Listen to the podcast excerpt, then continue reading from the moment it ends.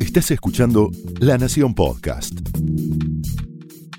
A continuación, el exitoso ciclo de entrevistas de La Nación Más, ahora también para escuchar. Esto es Conversaciones.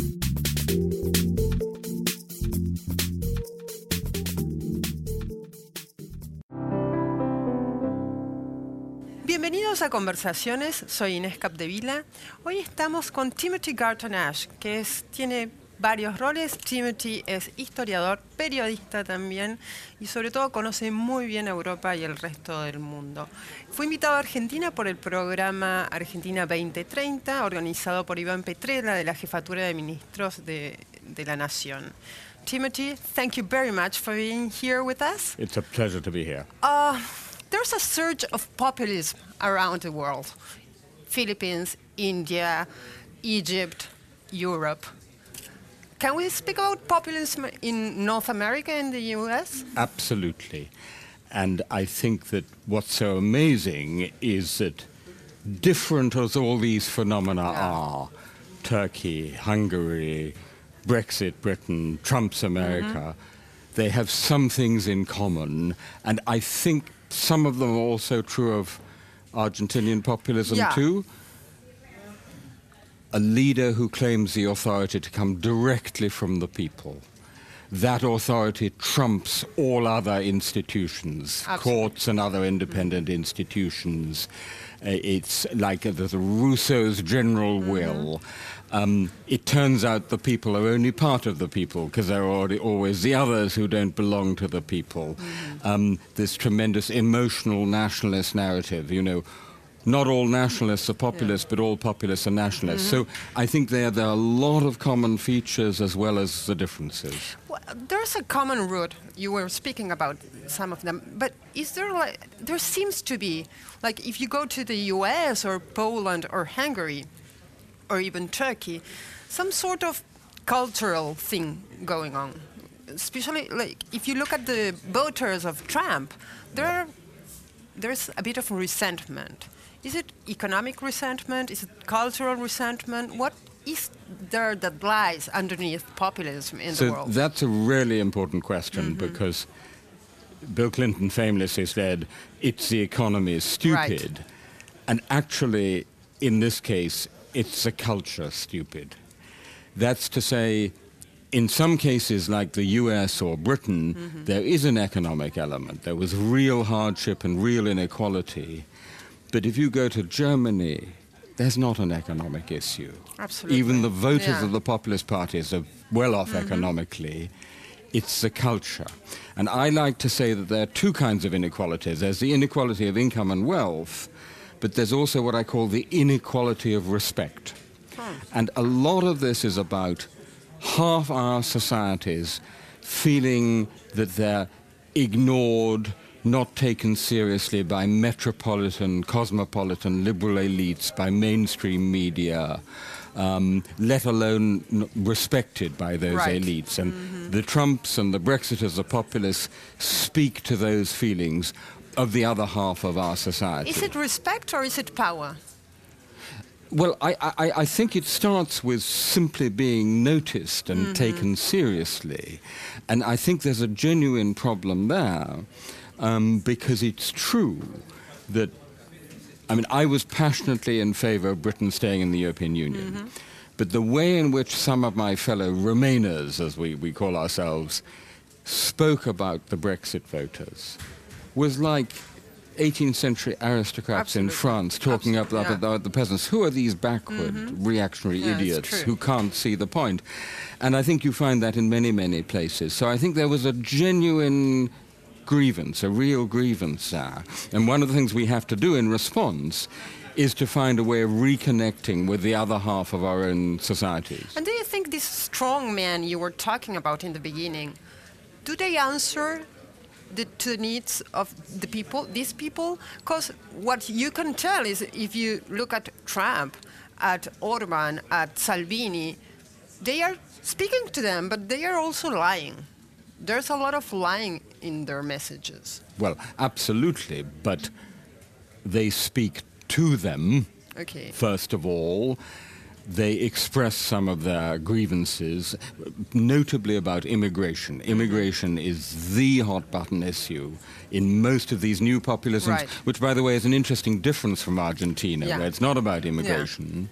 Um, and yes, they're lying, that's true, but they're rather magnificent lies. That's to say, it's a very heartening, emotionally appealing nationalist narrative. If only we can get rid of these other people, these foreigners, uh, draw up the drawbridge, we'll be a great nation again. We'll make Italy great again. Right. We'll make Spain, we'll make wherever great again. Um, so, one of the things we broadly speaking, liberal, international, e- evidence based people have missed is this emotional component, Right. this attractive narrative. So these promises the strong men make to people are they also the seed of their eventual fall? Because what we see here in Latin America is like strong men or strong women that come to power with a lot of promises and messages of uh, of bigger countries, of nationalism, of patriotism. They usually start fading when the people realize their promises are never going to become true. Right. So, in these promises Trump is, has made, Orban has made, Erdogan has made, Duterte in Philippines have, has made, that eventually they won't be able to be up to the promises. So, so I think that's absolutely right. Um, and, and, and what's fascinating about being here in Argentina is it's a kind of laboratory of post populism. Absolutely. since we're in just going into populism, um, and of course, often populists deliver handouts Right. from the state budget. I mean, that's a classic thing. Um, so we're going to lower the pension age again. In Poland, they promised a benefit Yeah. for every second and 3rd child. This, if you combine great story, nationalist story, with handouts, Right. that's a very powerful formula. I think you're right; it'll be unaffordable in the long term, also because they're economic nationalists, and therefore we now have a trade war between the US and China. Yeah. And we know from history what the results of mm-hmm. protectionism and trade wars are. Mm-hmm. So you're right. But, but, but I have to say, I don't want us to go through 12 years. I don't want us to go through the 1930s before we Right. get out of it. Absolutely. So I think we have to try and, as it were, learn from your experience to short circuit the process and come up with some more convincing answers. You've, you've spoken about post populism and Argentina as a laboratory. You've been here a few days. What have you seen that could be or could be become a lesson to Europe or to the US Well- eventually? Well, I mean, I think you've mentioned one element of mm-hmm. it, but also how populism, broadly speaking, in Argentina did connect with a large part of the society for quite a long time. Absolutely. Right? Absolutely. I mean, that's They spoke to their needs. unindisputable. Uh, a- so that if we who want to defend liberal democracy and pluralism and international cooperation, we've got to kind of learn a lesson from that. And how do we. So, for example, a lot of my friends are so cosmopolitan that they don't even like the idea of patriotism. They think talking about the nation is suspect. That's no good at all. Right. We cannot leave the nation to the populists or to the right wing. Right. So we have to find a liberal patriotism, Absolutely. which is civic and inclusive. And I'll tell you the person who's doing this is Emmanuel Macron.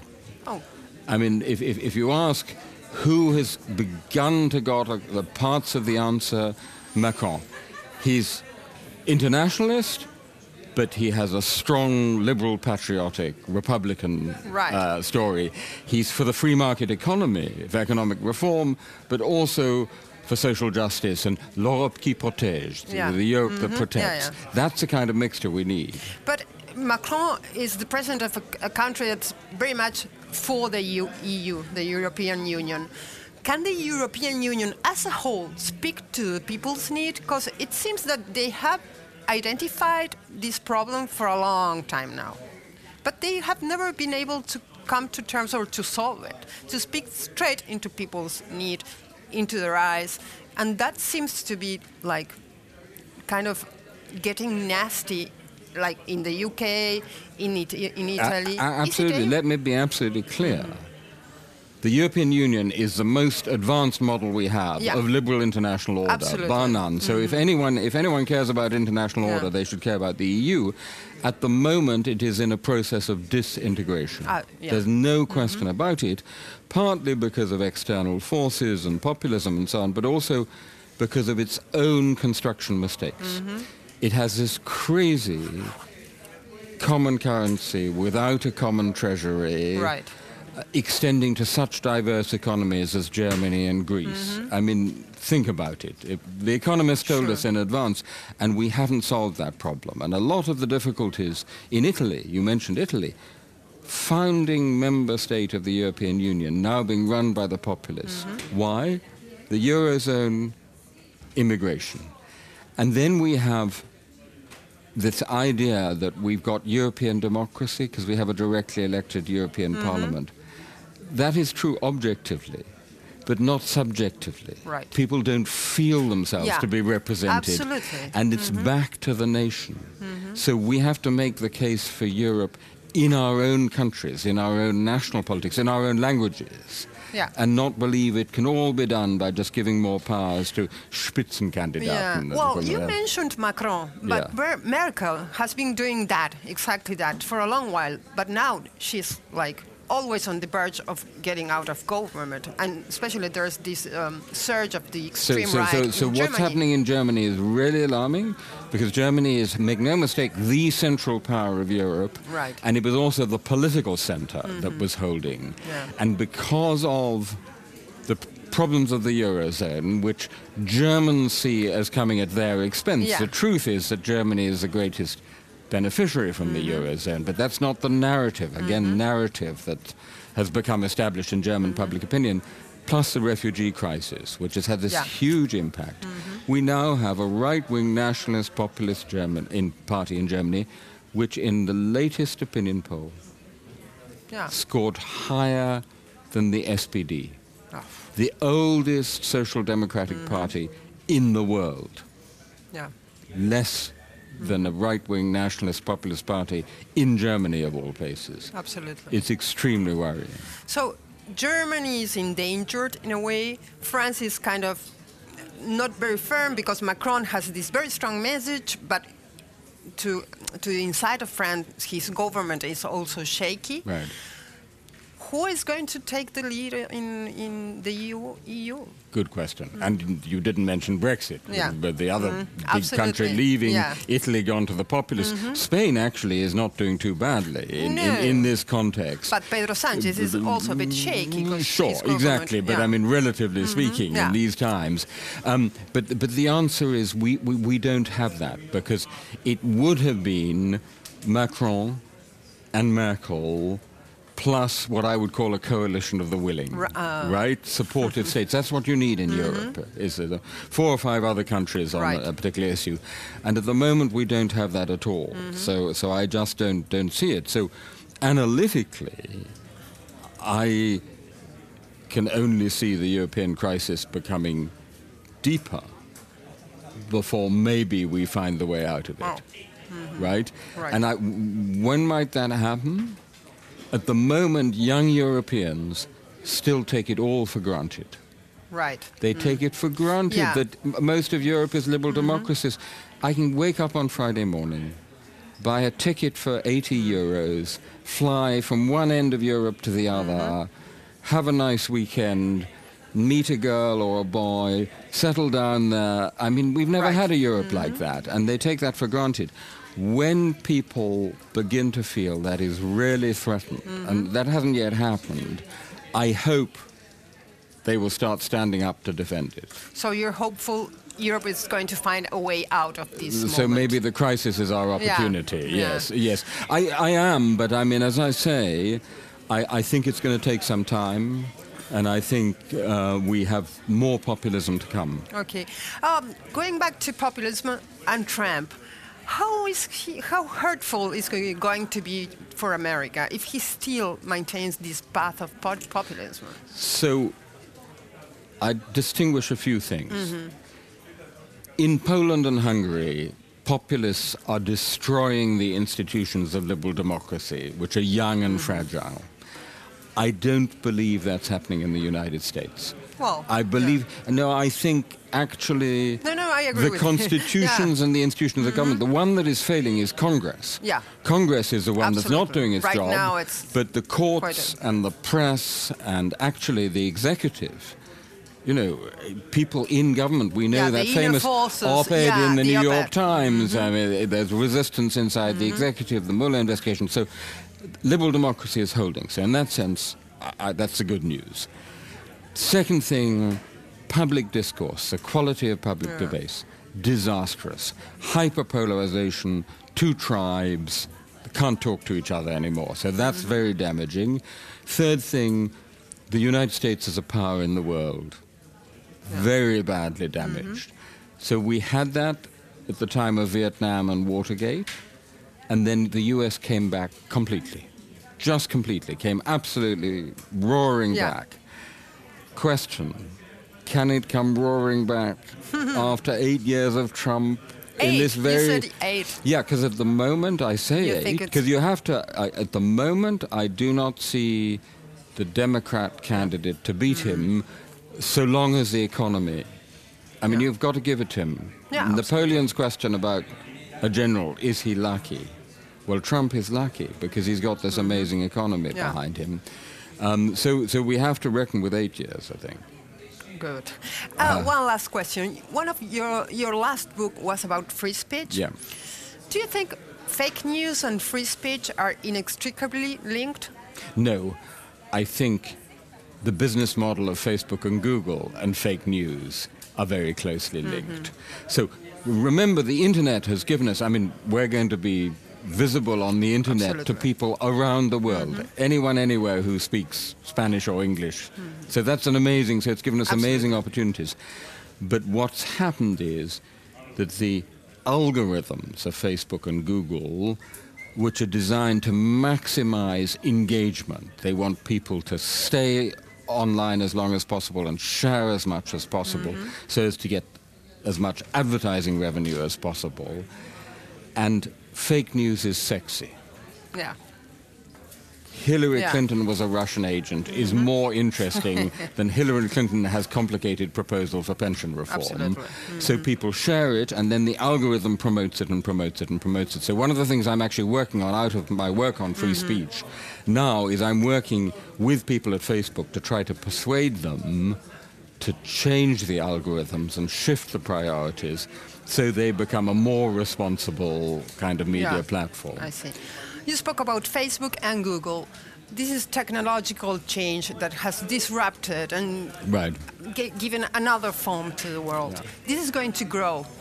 Are these cultural and identity problems also going to grow because of the technological re- disruption? So, technology is, of course, a double edged sword, always. It, it has positive and negative Mm-hmm. Right. potential. We know that. Um, so, the question is how do we shape that technology? And uh, I, we had a period in the 1990s where the internet was going to set us free, and it was the greatest thing since Yeah. Gutenberg, and it was all wonderful. Now we have a period of cyber pessimism and cyber cynicism, and it's all terrible. I think the truth is, so often, somewhere in between, but I think a great deal will depend what decisions the big platforms make in the next few years and how we treat them. Because one thing about them is that they're monopolies, and the monopolies have never been good for free speech. This is a populist question. Do you think these platforms, Google, Facebook, they rule the world much more than presidents do now? I think rumors of the death of the state have been much exaggerated. and I still think the President of the United States is the most powerful man in the world, and President Xi Jinping is the mm-hmm. second most powerful man in the world. Mm-hmm. But we've never seen anything like them. I call them private superpowers. If Facebook were a country, it'd be the largest country on earth. Yeah. So they are a new kind of player mm-hmm. in global politics, and we have to kind of wake up to that. Yeah, we haven't, or Yeah. have we? I think we're just waking up to it now. Yes. Thank you, sir. It Real was pleasure. wonderful to have you here. Fue Timothy Garton Ash en Conversaciones. Acá soy Inés Capdevila. Muchísimas gracias por habernos acompañado.